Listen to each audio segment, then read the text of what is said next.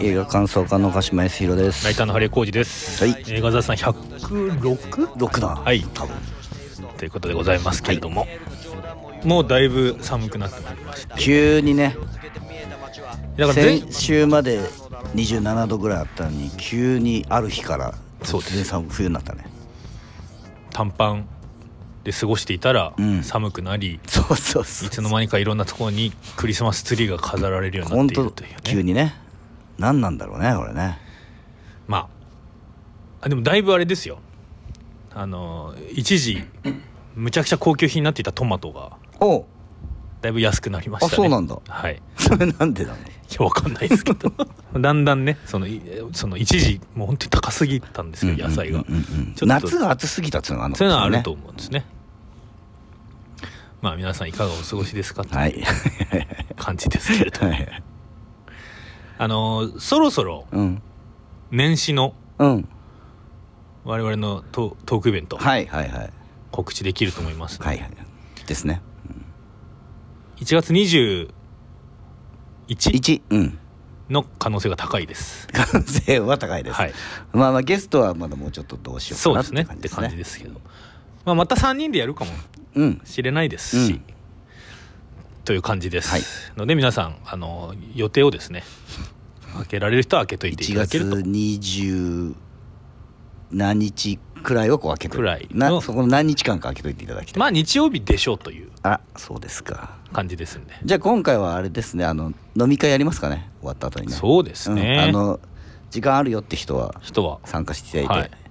まあ日高屋に日高屋にみんなで行きましょうう。ということでございます、はいということで今回は、とうん。えーマーベルズうん。とうん。ゴジラマイナスワンうん。の2本立て。はい。対策ね。まあ対策。あの養蜂養蜂二大まあね。SF 対策。なんだいやだからあんたが乗り気じゃないじゃゴジラマイナスワンはだからあれでしょ？国会ペアの半分の予算で作られてると予算使われてましたよ。言われて、うん。言われてしまうとやはり対策なのかそれはねあそうかそうかそうか。いや日本にしたら対策。あとマーベルズも MC の中では対策ななのかっていう感じありますけども。まあそういうところにお金があんまり避けなくなってきているご時世では。対策はてな映画。うんそうだね。二本立てというね。んんんまあシリーズ問題はどっちでもね。そう。あの日本が誇るのと今やもうアメリカが誇るねそうですね MCU と確かにね。ゴジラシリーズの最新作。両方とも。まずいいなと思うのはですよゴジラがうん。125分。うんうん。マーベルズに至ってはうん。105分ですよ。お短い。これがいいですよねまず。まあ確かにね、うん。サクッと見れた。見れた。と特にマーベルズはサクッと見れたマーベルズのサクッと具合はね サクッ。近年まれに見るものがありサクッましてと感が。俺としましては、うんうん。マーベルズはね、うん。いいと思う。あ私もマーベルズはいいと思いました、いいとう思うって感じ。あのね多分ロッキとかで、うん。ああもうこれはちょっとあの詳しく、複雑な内容をこう分かろうとしちゃダメだなっていうそうね。のを学んだそうのでそうそうそう。なんかノリよくて面白いじゃん。っそうそうそうてそう。いう感じで見てたら終わった。わかる。あと今回やっぱマーベルズが105分ということで、うん。ちょろっとお酒なんて飲んだ後にね、うんうんうん行ったんですよ。そのあそうなんだトイレをね、うんうん我慢しなくてもいいし。うん。ということで行った感じで、うん。まあ難しいことは分かんないけどよみたいな感じで見見たら非常に楽しかったです、そうだそうだから、うん。アメコミだもんだって漫画だからさっていうのをなんか思い出してそうそうそうそう。よかったなっていう感じがありました、ロッキーも最後まで見ましたよ私は。あ俺まだ最後まで見たいけどロッキーは割と俺好きよ。なんかロッキーはねいや別にいいいいんですよ。確かにロッキーも楽しい。けどでもなんか正直ロッキーのエンディングに関しては、うん。またかっていあうそうなんだ。あのエンディングまで見てないけど。奔放に、うんあやってきた人の自己犠牲って素晴らしいよねっていうあやつかパターン。っていう。いそうなんですね。やいんそうですけどっていう、そうですよっていうね。うん。ことを思っちゃったなりしましたが、うん。マーベルズも若干ね、まあ、奔放にやってきた人じゃないけど自己犠牲うんうん。が最後出ましたけども、うん。でもなんか悲壮感がなくてそこに。そうね。うん。キャラがさうん。いいじゃん3人キャラがいいだからなんか特にうん。キャプテンキャプテンマーベルは、うん。ワンの時よりもだんだんいろんなちょこちょこちょこちょこ登場してたのを経はいて、どんどんいいキャラになってきてそうっすね。ん、ここでちょっといキャラいいなっていう感じになったよね。肩の力が抜けうん。後輩もでき。うん。で別に後輩の前で泣くこともでき。まあでなっていき。一番一番いいですよ。一番いい時です。一番いいですよだからたただの横暴な強い。もともとさ軍人っていうそうね。そうね。もともとじゃん役じゃんはいはいはい。で女性で軍人っていう、うん。だから女性なんだけど強いっていう、うん。でまあヒーローの中でも一番強いんじゃないかっていうぐらい強くかったキャプテン・マーベルがだんだんまあ今回弱いとこをかなり見せてそうそうで3人のチームで、うん。ってなるのがやっぱそこがメインだからね。そうそうそうそう。だからまあキャプテン・マーベルの続編って言われてるけど、うん。もうキャプテン・マーベルとミズ・マーベルと、うん。まあ、ワンダービジョンか、うん。もう一人さん。のワンダービジョンの中のね。中で出てきたキャラクター、うん。モニカ・ランボーさん、うん。モニカが出てくるから、うん。その3つのに出てきたキャラクターのこのなんていうんですかね。スーパーヒーロー対戦みたいなね。そうそうそう。だアベンジャーズでしょ？そのアベンジャーズの面白さってこういうことですよね？みたいな。そのそれいろいろ出てきて、うん。いろいろバックボーンを知ってる人が集まってきて、うん。でまたそこに新しい関係ができるよねっていう,、その面白さはあったね久々にね。楽しいなっていうね。まあただふ詳しい話はよく全然わからない。わからない。わからないしあの入れ替わる スイッチもよくわかんないですよ俺さちょっうんと多分寝てたのよ、うん。前半。だからなぜ入れ替わることになったのか全然分かってないんだけどあれなんで入れ替わること？いやあれは意味ない。詳しくはそんなに 言われてない。い。いやそのやっぱ力が絡み合ってしまっているっていう。っていうっていう説明。前提っていう前提そう。か。まあでと思うけどもあの入れ替わりアクション面白かったからあれは面白い。さ、うん。さ特に最後のね。そう。最後のアクション面白かったよねすごい。あとあのー宇宙船で特訓してるシーンね。ああのなジャッキーチェン縄跳び縄跳びしながらうん入れ替わったりするやつはうん。もうやっぱあれ？ああいうのって本当にいいよねって気持ちになりました。ああいうの入れてくれるとね。ああいうの入れてくれるといいんだよ感情移入できるもんね。そう。うん。まああとあのーキャプテン・マーベルとミズ・マーベルが、うん。ファンと推しの関係っていうのもねすごい良かったの。オーマイキャプテンって言ってましたからね。そうそうそう。でそうそうそうそう。さすが私の推しだわみたいに言っていながら最後に憧れる対象に対してうん。ファンが持ってしまうさ、うんうん。ちょっとあの重圧のある感情みたいのを反省するじゃない。いやそんな人だと思ってなかったみたいなうん。やつね、うんうん。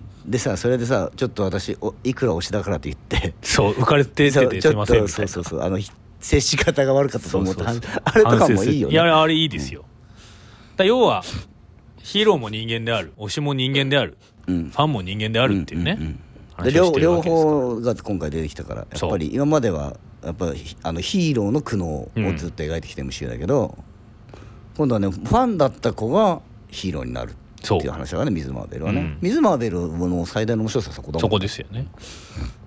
だからファンオタクがアイドルになるみたいなね。そうそうそうそう。自分がなってなってしまそううそうそう。そういうことあありますからね実際にね、うんうん。うん。ねそうだよね。憧れてる人がなるわけだから。そうそうそうそうそうでその世界に入って入ったら思ってたのと違ったみたいなことが、あたくさんあるわけだからね。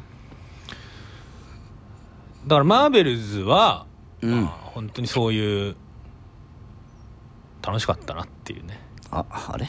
ことでね。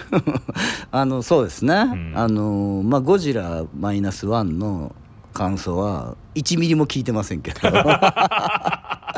これ世間的には結構高評価でもゴジラマイナスねはいゴジラマイナスワン。高評価でもうあの割と良かったよねっていう感じになってますよ。あのだからゴジラマイナスワンとうん、マーベルズうんうん。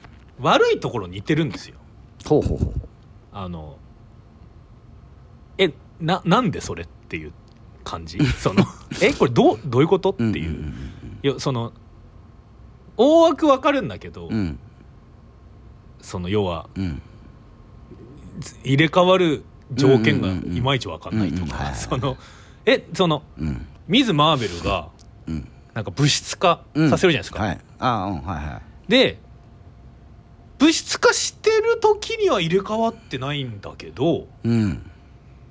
もう一個物質化した時にはパッて入れ替わったりとかなんかその、うん。あれ？これな何がスイッチになってんのとかあーはいはい。ミズ・マーベルが飛んだりパンなんかちょっと強めのパンチしてる時には入れ替わんないんだけど、うんあれ？これ？あれ？入れ入れ替わるさはい。あのポイントみたいなのって説明されてないんです光の力を使うと入れ替わるらしいんですけどひ光の力っうん。ていうのが一体何なの？一体何なのか その。そこは説明されないの？そうなんですよね。インパクトなんか強いインパクトがある何かが起こると入れ替わる。いやでも能力を使うとなんですけど。能力を使うとなんだ。まあちょっとズレあるんじゃない？能力を使った後にそういうことなのからな何かがこうトリガーだからそれが必ずしもだからななんていうのこう何かさ機械みたいなのさうん。手動の機械みたいなのガチャンガチャンやってさうん。毎回作動するわけじゃないけどああそういうね。なんかつながったらそうまいこと繋がったらさランダム性があるそうそうそうっていう感じはあったよあの入れ替えの感じは。あとあの歌しか歌えない星？あはい。うんうん非常に楽しかったですよね、うんうんうん。あのパク・ソジュンも出てたし。全全員があれでしょ？あのあれでしょ？韻を踏んじゃうそうそうそうそう。そうそうあそこ本当素晴らしくて。でしかもそこではいろいろあってキャロル・ダンバースがプリンセスになってるんですけど、だあそこでそのパク・ソジュン演じるヤン王子とうん。うんあのキャロル・ダンバースがうん。踊って歌うっていうのは、あれはディズニープリンセスのああなるほど。皮肉みたいな、うん。でも私の方が強いんで的なね、皮肉っていうかまあパロディーになってるわけ、なってて、うん。まあすごいすごい楽しいじゃないですか、うんうん。でもあそこもうん。なんか、あの星結構う海とかが、はい。あの敵のクルーん？クリー。クリーね。クリー人うにん。攻められて、うん。惑星ハラーとうん。なんかワームホールみたいにつなげられて、うん。海とかがうん。ドファーって持っていかれてるんだけど、はいはいはいなんかそその後別に何のなんか、その後別に何もみたい。な、うんうんうん。まあ、最後にあの今回のいろんな星は補修できたみたいですっていう一言があったんですけどそれでほんそれでいいのかみたいな、うん なんだろう設定はうん、あるんだけど面白そうな設定は。そうそうそう。ちゃんと回収されていされないているのかいないのかみたいなね、あのあとそもそもクリージンが何に怒ってるのかよく分かんないとか。あとそのさすがにあんな太陽ぐらいうん。力あるうんうん。ですよやっぱ、うん。キャプテン・マーベルは、はい。だったらあんな敵ワンパンだろっていう。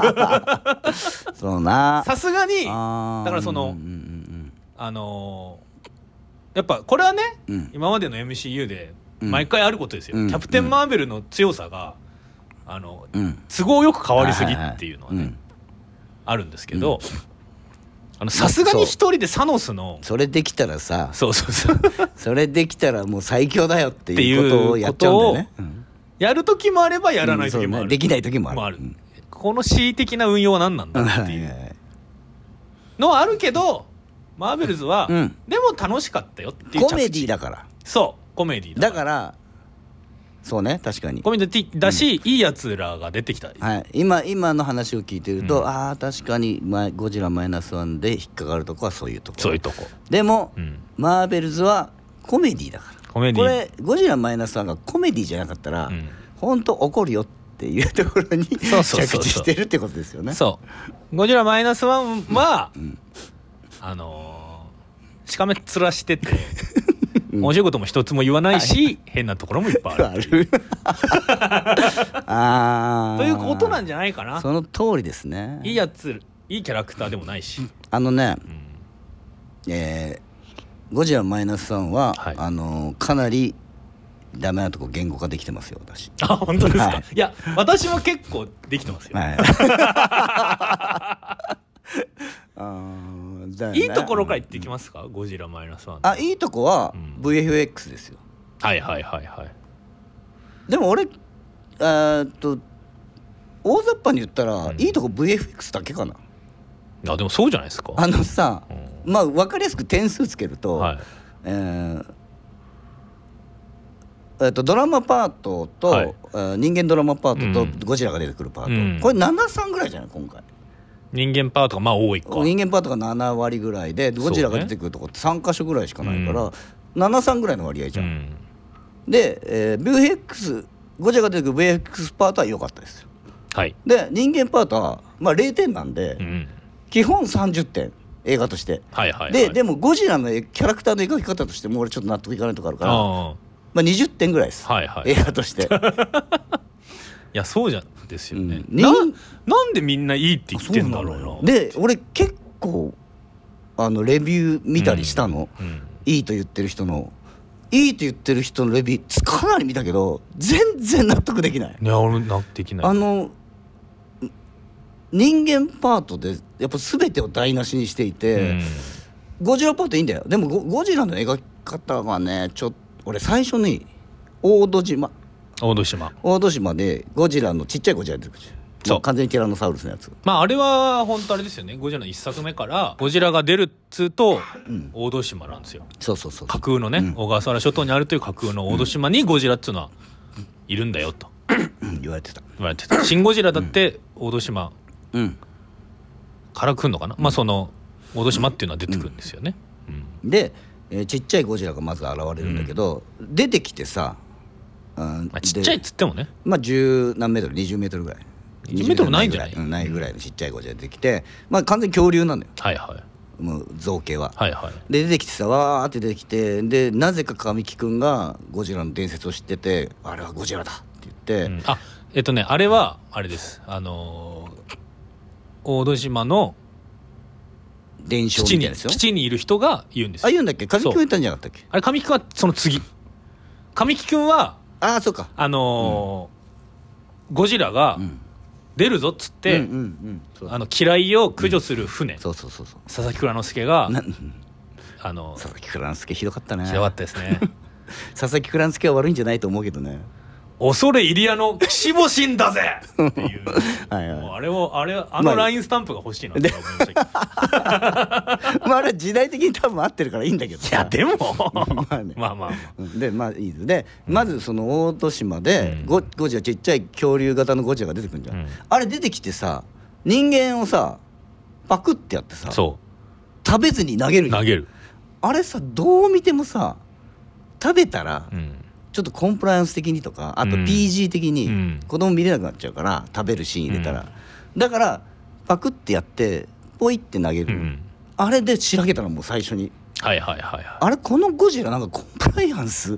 考えてねコンプライアンス気にするゴジラ。気にしてことはこいつ動かされてんじゃんと思って。そうそうそう。しかも何回も、あのガブポイする。そうガブっぽいするんだからでそうするとさゴジラに意志があるように見えるのよ。うんゴジラ意志があってわざわざ食べないでポイってやってます。はいはい。でさでも食べないでポイってやるってことは本能じゃないじゃん。うん。なこいつ何しややろうとしてんの？と思ってそう。でこいつ意味が分かんないよ。た単にいじけてだだこねてるみたいに見えて。だからあれだと別に一人だけ一人ガブポイにして、あとはなんか尻尾とかでなぎ倒すとかね。で人間が焦って反撃したのを払いのけるためうん。にやられちゃうとかいいわけよ、そうそうそう。だから今回のゴジラって今までのゴジラみたいに圧倒的な強さの何かうん。じゃな脅威じゃなくて意志を持った子供みたいなものが出てきてでそれがただだだこねてる風に見えるの。なるほどね。だからゴジラとしても全然魅力的じゃん。怖いって言われてるけどみんな怖いって言ってるけど俺全然怖くなくて。俺も全然怖くないんだよな。ただ憎らしいだけなんだよね。あの今回のゴジラはうん。やっぱ本当にその物語の都合上で出てくるんですよ。そうそうそうそう。だからガブっぽいするし、嫌いを口に突っ込まれたまま、うん。ペッてしないで、うん。そのまんま泳いでくるんですよ、はいはいはい。飲みもせ飲み込みもせず、うん。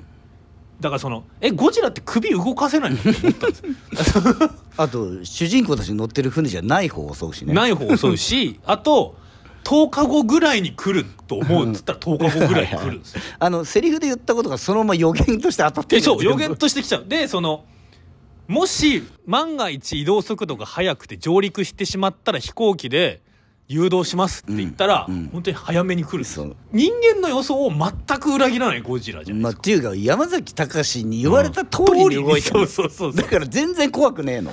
そうなんだよな。いや別にだからそういうもんですよ映画って。いうのはね。ゴジラいないし、うん。でも。そうそう思わせないのがさ映画じゃない。そうですよ。だからあの思わず「シン・ゴジラ」を見返してしまったんですけど、はいはい。ちょっと見ようと思って「シン・ゴジラ」どんなんだったんだろうなと思って結構見ちゃったんですけど「シン・ゴジラ」のゴジラのうん。あのどうにもならなさ、うん。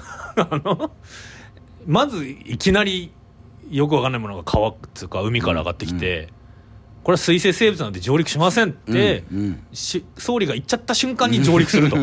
そういうどうなってんだこれみたいな。で前よりでかいぞみたいな感じとかがやっぱ全然ないんですよねいやまず最大はやっぱそれだよね。全部が全てがご都合主義そセリフで言えばそれが本当になっちゃう。セリフで言ったことが全部言えば勝ちみたいな。ううん。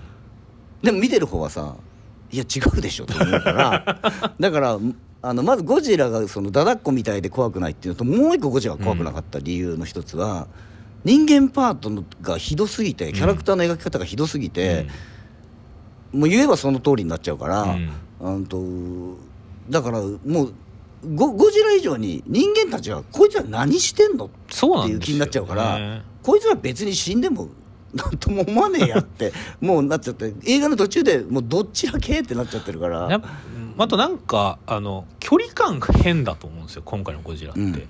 あの海から上がってきてるのまず銀座ですって言われるし、銀座に来た時にうん尾びれから背びれまでグングングングングングンってなっていって、ピカーってやるじゃないですか。うんで銀座にいるんですよゴジラは。うん。銀座に行ってピカーって結構遠くまで出してるんですよ、うんうんでドーンってなって、うん。ゴジラのあのでっかいゴジラからうん。まあまあ距離のあるところにキノコ雲じゃんできてって、うん。うん。銀座壊滅って言ってるんですよはいやあれ銀座じゃないでしょ。の方そう。大変なことになってそるう。で銀座一帯はそのあの放射能があるので封鎖されてますみたいなことを言われてるんですけど、えいやあれあれどう見ても銀座じゃない銀座じゃない。キノコ雲が上がってるの銀座じゃないね。座じゃないじゃないですか。そのえあれどこなのっていうか。てかもうああの規模だと、うん。多分もう東京壊滅状態なんですよ。そうだね。だからその首都が機能しないみたいうんうんうなん。ことだとになってないとおかしいと思うんですけど、なんか普通に 普通なんですよね、もうなんかもう次の日には主人公たちはお酒飲んでたりするから。そうなんだよ。あれでも戦後すぐって話でしょ？47年ぐらいじゃないですか。あじゃあ2年ぐらい経ってんのか。戦後から、じゃあまあある程度主人公が引き上げてくる時点が46年とかだから。あそっか。そうそう。でもあのー神木君とか住んでるとかさうんバラックみたいなやつね。なってるじゃん。うん。でも銀座はすごい復興してるじゃない。そよくわかんないんだよなあれも。であのー渡航ができなくて帰ってきた神木君にさ、会うなり安藤サクラがさ、うん。を罵倒するしさ、うはいはい。あんなこと言うと思って あとなぜか安藤サクラはねあの関西などっかの方言なんですよね。ね。あそうだったっけ？そう。でさなんか罵倒したししてんのは最初だけでさそう。あとずっとすっごいいいいいおばちゃんになってるしさ、シームレスにね、そうあとあの浜辺美波もさ最初出てきた時はさ、うん。ちょっとなんていうの戦争孤児みたいなさそうそう。ストリートチャイルドみたいになってでそれがど誰かの赤ちゃん連れてきちゃったみたいになってるのにすぐいい奥さんになっちゃうでしょ。そうあのいくらなんでもはしょりすぎなんですよ。そう。そう。でもバックボーンがさ全く見えないの、キャラクター全てのキャラクターのバックボーンが全く見えないから感情移入まずできないしでその全くバックボーンが見えないキャラクターたちが急におかしな感情を出し始めるから、全然本当になんか狂った世界をずっと見せられてるからさそうなんですよね。狂った世界の人たちがさだだっこの今日5時モンスターにさ食われようが何しようがさもうどうでもいいやって気になっちゃうよね。あと全部見たことあるんですよ。いきなり美女が転がり込んでくる。いきなり子供ができると、うん。まだいいきなり疑似家族はい。になる。うん。で近所にはうん。厳しいながらもうん。手伝ってくれる年上の人がいる、えーであそれはあれですよね。あの嫌い除去の。うん船の人たちもうん。まあそういう,、まあ、見たことない。だその親分うん。子分、うん。博士っていう。漫画のね。だ漫画でうん。全部、でそのであのー行方不明の人を探すために、うん。わざと怒らせてうん。連絡を取るとか。あの見たことないシーンが一個もないっていう、ん。でやっぱあれですよね何か起こるたびに「ああすごかったあの俺は俺はもう生きてちゃいけないんだ」っていう神木君の浜辺美波が死んだ後のあの自分の肩を自分で抱いて「うわーってなってるのとかこんな芝居本当久々に見たなとかだかね全員がさ演技下手に見える見えるあれは本当かわいそうだなと思ってしかもで浜辺美波が死ぬシーンも、あのむちゃくちゃな突風っていうか熱風の中、神木君のビルだけその 壊れないわけでしょ？しかもあれ普通に初見で見てぼーっともうどうでもいいやこの映画と思いながら見てても、浜辺美波がドーンって押して、はい。神木君がビルにバーッと入って、うん。そしたら熱風がうわーってくるっていうものすごい段取り感。これ浜辺美波一緒にタッそうそうグして一緒にビルの陰に隠れられたんじゃないのと思う、うん。あれ自殺じゃんと思って。でしかもあの浜辺美波が最後生きてたっていうのもあれマジで分かんないですよね、あれはねどうもねうん。G 細胞ゴジラ細胞を取り込んじゃったって首のところになんか。なるほどねあったあったあった。っていうあっていう考察をみんなしてるんだけど、うん。だとしたら、うん。じゃあ誰も死んでねえじゃんって話になる確かに。あそこでゴジラの熱風浴びた人、うん。全員 G 細胞入っちゃってんじゃん入っちゃって。浜辺美波だけ助かってるわけじゃないでしょ。しかも神木君だってさ死んでないだ死んでないけどあのトップは浴びたっちゃ浴びたんだ。うんだから全員 G 細胞。だ次はゴゴジラマイナス2はあれですよ。全員ゴジラになっていく話ですよゾンビラみたいな。ゾンビみたいなやつですよ。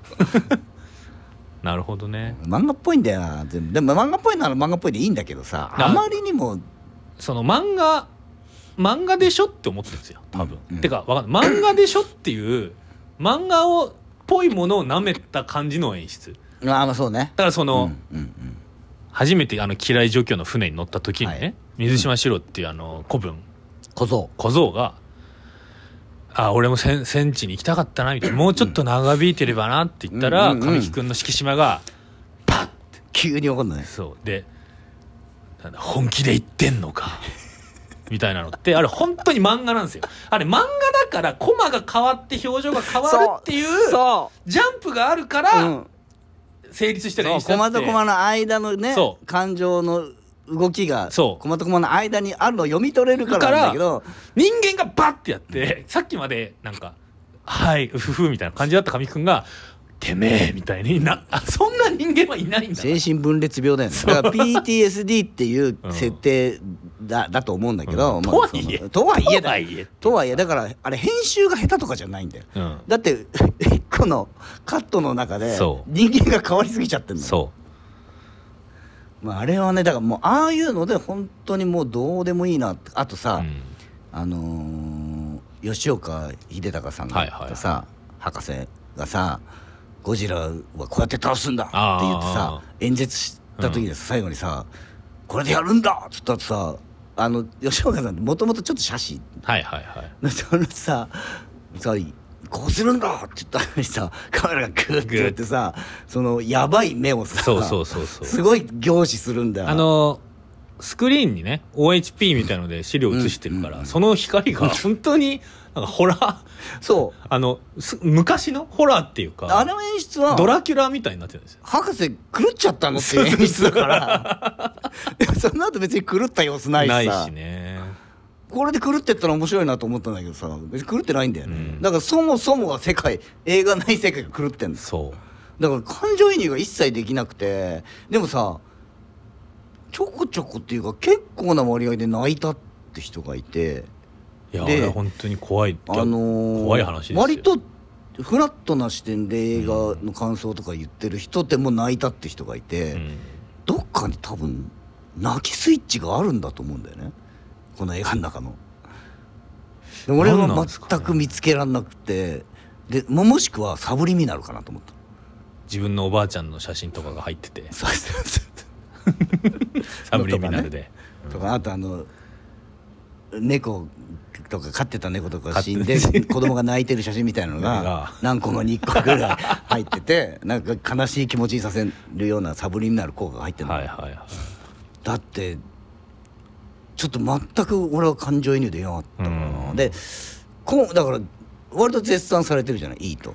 そうですね。でゴジラパートがいいって言われてるのは分からんでもないけど、うんそれでもゴジラもな、うん。そう。だからそのむっちゃでかいじゃないですか。ゴジラ。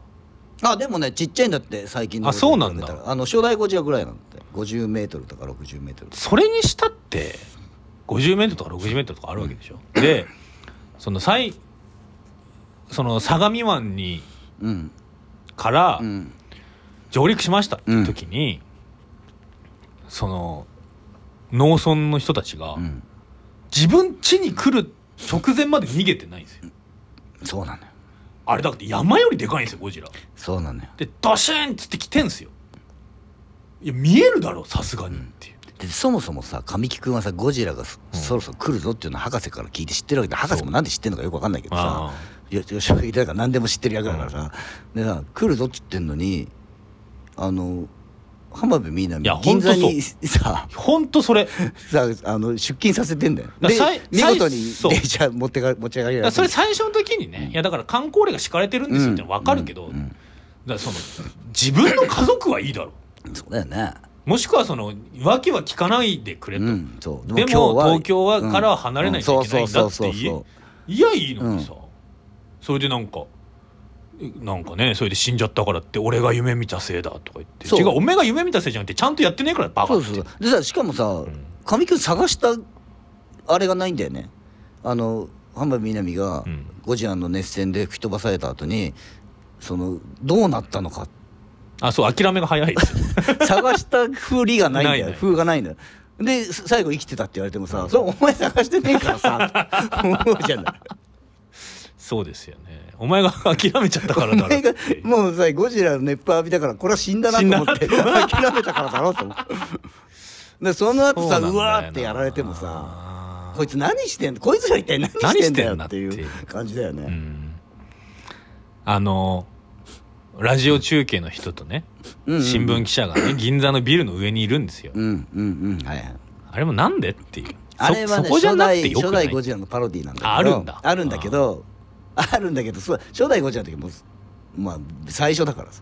うん。ゴジラが何なのかもよく分かってない,、はいはいはい。でまあ、今回もそうなんだけど、まあまあまでもなんかねそれで見ちゃってるからさ俺らはさはいはいはい。初代ゴジラの時に。で同じことやられてもっていう、うん。まあでもあれ面白かったけどね。その初代ゴジラのパロディまんまやるってまあまあまあね。で初代ゴジラのかなり意識して今回の作られてうる、ね。んまあそうでしょうね。で、うん。えーあでもそうだ。あの見たことない部分がない。って言いましたけどでもあの倒し方はアイデアが効いてていいと思いますよ。そのねうん。あのーあの海海溝に沈めるんだっていうね。沈めてもう一回ダメだったらもう一回上げる。でその圧力のうん。水圧の差で生物だったらうん。死ぬはず。っうん。ていうのはいいと思うんだけど、えっとその後さそれがダメだったらさあの特攻するっていうじゃん。神木君が。うん。でなぜならゴジラは口の中が弱いからだって言うんだけどさその前にさ、うん。口の中に嫌い入れてもさ死ななかったじゃん。そう。だからななんで神木君は絶対的な自信を持ってたのか口の中弱いって言ってんのかが全然意味あれもなんかちょっと狂っちゃった人のそう。言い分だなだから口の中に嫌い入れたのに回復したっていうのが絶望ポイントじゃないですか、うん。なのに神木君だけあそこに希望を持ってるっていうのおかしいですよ、だから完全に狂った神木君のあのお思いで物語が進んじゃってるから何の感情移入もできない。できない。だからあそこでだから他の部位はいくら攻撃しても回復するけど、口の中に嫌い突っ込んだら要はほっぺたが下げたまんまだとか、うん。あそこは回復してないと、うんうんあれは効いてるはずだみたいなものがないと、いうん。やたこの人は死にたがってるんだなってことですよね。じゃななければ。そう特攻したいんだなしたいんだなだから、えー反戦っていうさ、うん。あ初代ゴジラにあった反戦っていうさ、うんえーすごい大きいテーマがあって、で今回も反戦を描いていると言うんだけど俺が見た限り反戦は描いて。ないよよなと思ううんだしあれは戦争がしたい人たちの話だよそうねあの戦争で死にたかったっていう人たちの話うん、そう。だから戦争がいけないんじゃなくて、うん。この映画で言ってるのは死ぬのがいけないって言われてるの。そ戦争はいいの別に、うん。戦争はいいんだよ別に。だってみんなで力を合わせて戦うのはいいんだよ、う、うん、でも死んじゃダメっていうだけの話だから 死ななきゃいいになってんのよ。俺たちも戦争で役に立ちたかったなーってそう。で、えーこの映画全てがそうなんだけど、うん。と言ってる割にはばっかりなの。命が大切だ。生きて抗えって言ってるのに、って言ってる割には命のやり方軽くね？えとそうそう思うしそうそう浜辺美波すぐ死んでねえと思うしうん。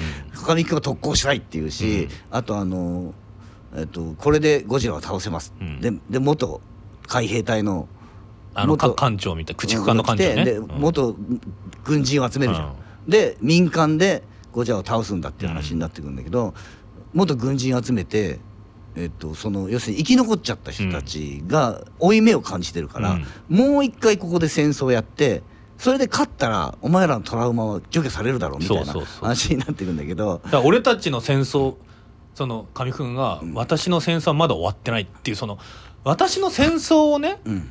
その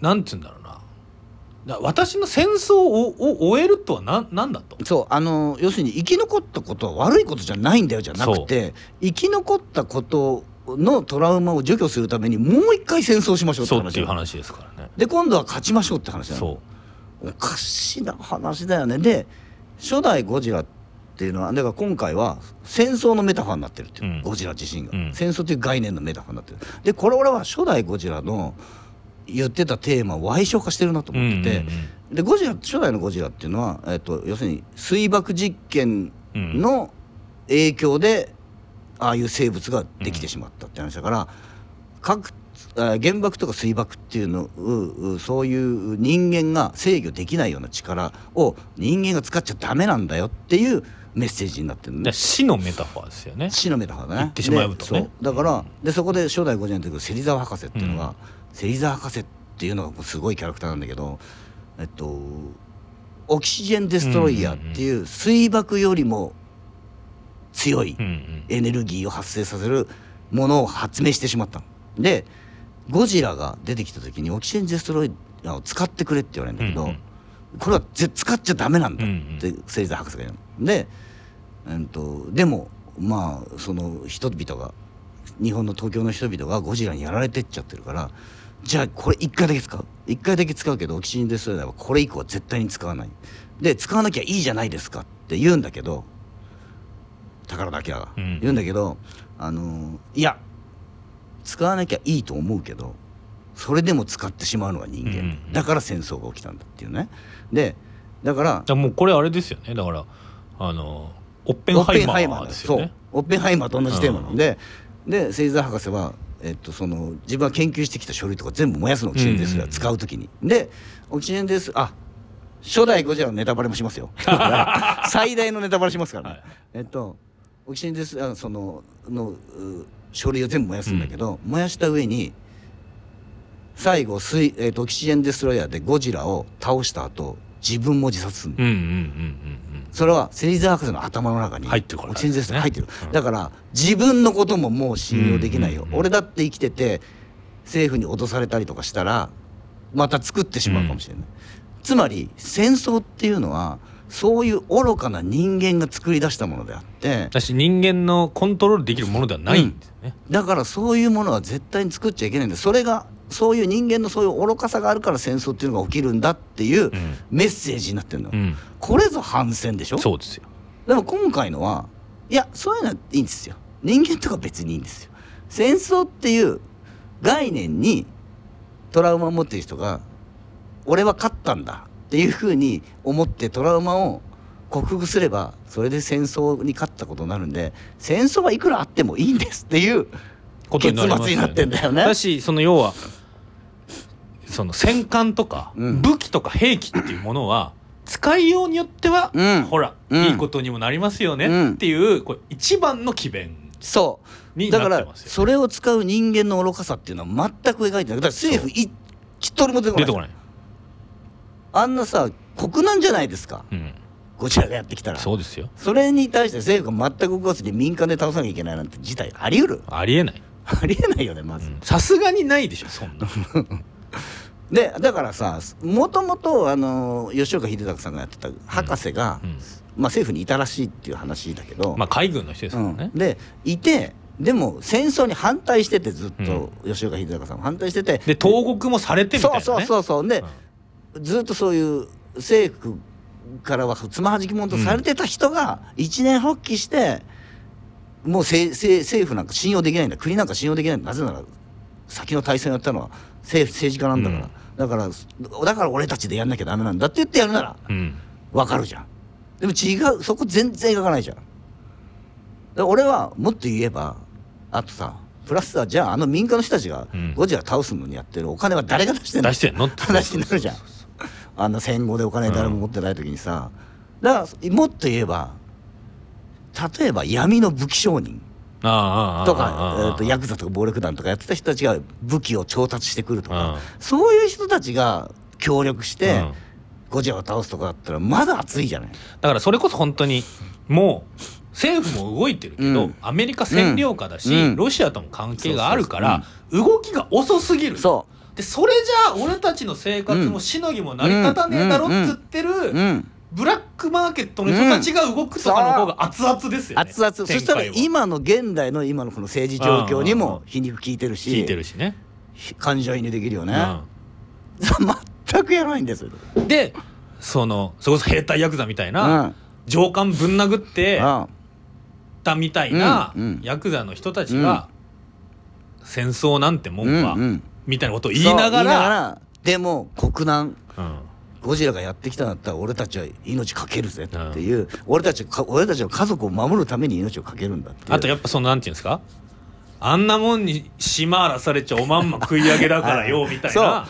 そう。菅原文太みたいなことを言ってほしいじゃないですか。それだったら、うん。あのフィクション的なキャラクター造形も許せるよ。てか漫画みたいなことやってんのにそうなんだよ。いまいち漫画じゃないんです そうよなんだよ。漫画の漫画のファンタスティックなとこないんだない。よ全然。のに演出だけ漫画だから変そうそうなんだよ。でリリアルなこといい言いたいのにさ、うん。すごい漫画的なフィクションそうそうそうそう。ファンタジーな演出になってさ。だからリアリティラインガタガタなんですそよねうなんだよ。結局。うん。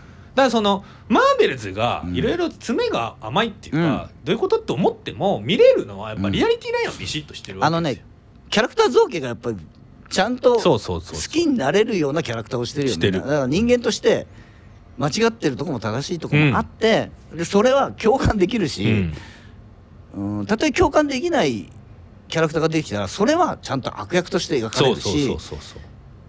でしかもコメディだよっていうふうにしてるし楽しいものいっぱい見せてくれるじゃん、うん。楽しいもの一個も見せてくんないじゃん。ゴゴジラゴジラの造形がかっこいいぐらいじゃない？あと海で泳いでるゴジラがちょっと可愛いぐらいなうん。話でさ、だから結局その軍人さんもも庶民も無能な、うん。えー情報を隠蔽したりするうん。政府のうん。被害者だよね、うん。日本人って戦争の、うん。ね原爆も落とされちゃったり、でゴジラも出てきちゃったもん、うん。日本人って被害者だよね、うんっていううん。ことでしょ？そうね。そこしか描いてないよね。かもう本当にね。加害性。あなた戦争の加害性っていう言葉知ってますか？山崎さんっていう、でうん多に分ね、海軍しか出てきてないんですうんよ、はいはい。これって要はまあ第二次世界大戦の日本っていうのは、うん悪いやつが陸軍、うんうんうん。海軍はこんなことしたくなかったのに、うんうんうん。野蛮な陸軍のせいで、はいはい。ね、引きずり出されて最終的には海軍の飛行機乗りも特攻なんてさせられてたかわいそうねっていうことだと思うんですよ、だからその批判が出た時にはでもこれはか海軍の話なんでっていうね、ようなことだと思うんですけどでもそれも、まあそれこそねあの半藤一利さんの、はい。えー本とかうん。オーディブルによりますとやっぱりそれもあの戦後に書かれた、うん。なんとかってまあちょっと失念しちゃいましたけど小説でうん。海軍側に立った小説が出てそれがすごい読まれたらしいんですよ。はあはあはあ。だからそれも戦後のフィクションによってそのあの陸軍悪い海軍いいっていうイメージは作られたらしいので、うん。まあ、全然海軍も別にそのあの、まあ、ぜまあやっぱ軍人なんで まあね。ガンガン戦争をやろうぜっていうね、ことにはもちろんなってたわけですからその海軍なんでいい軍人さんばっかりですよっていうのは、まあ今時それのね歴史観はどうなのっていうのもありますしね。まあなあ本当に何がだからさあーいいって言ってる人の中にさ、うん。山崎今まで山崎隆うん。の監督の映画の集大成的で良かったって言ってる人がいてでも今までの山崎隆監督の映画ってさいいって言われてないんだからさない。そしたらさ良くないところが集大成してるだけだってさそうですね。悪いに決まってんじゃん。でマイナスワンですよね。あさマイナスワンワンどころじゃない。ことができた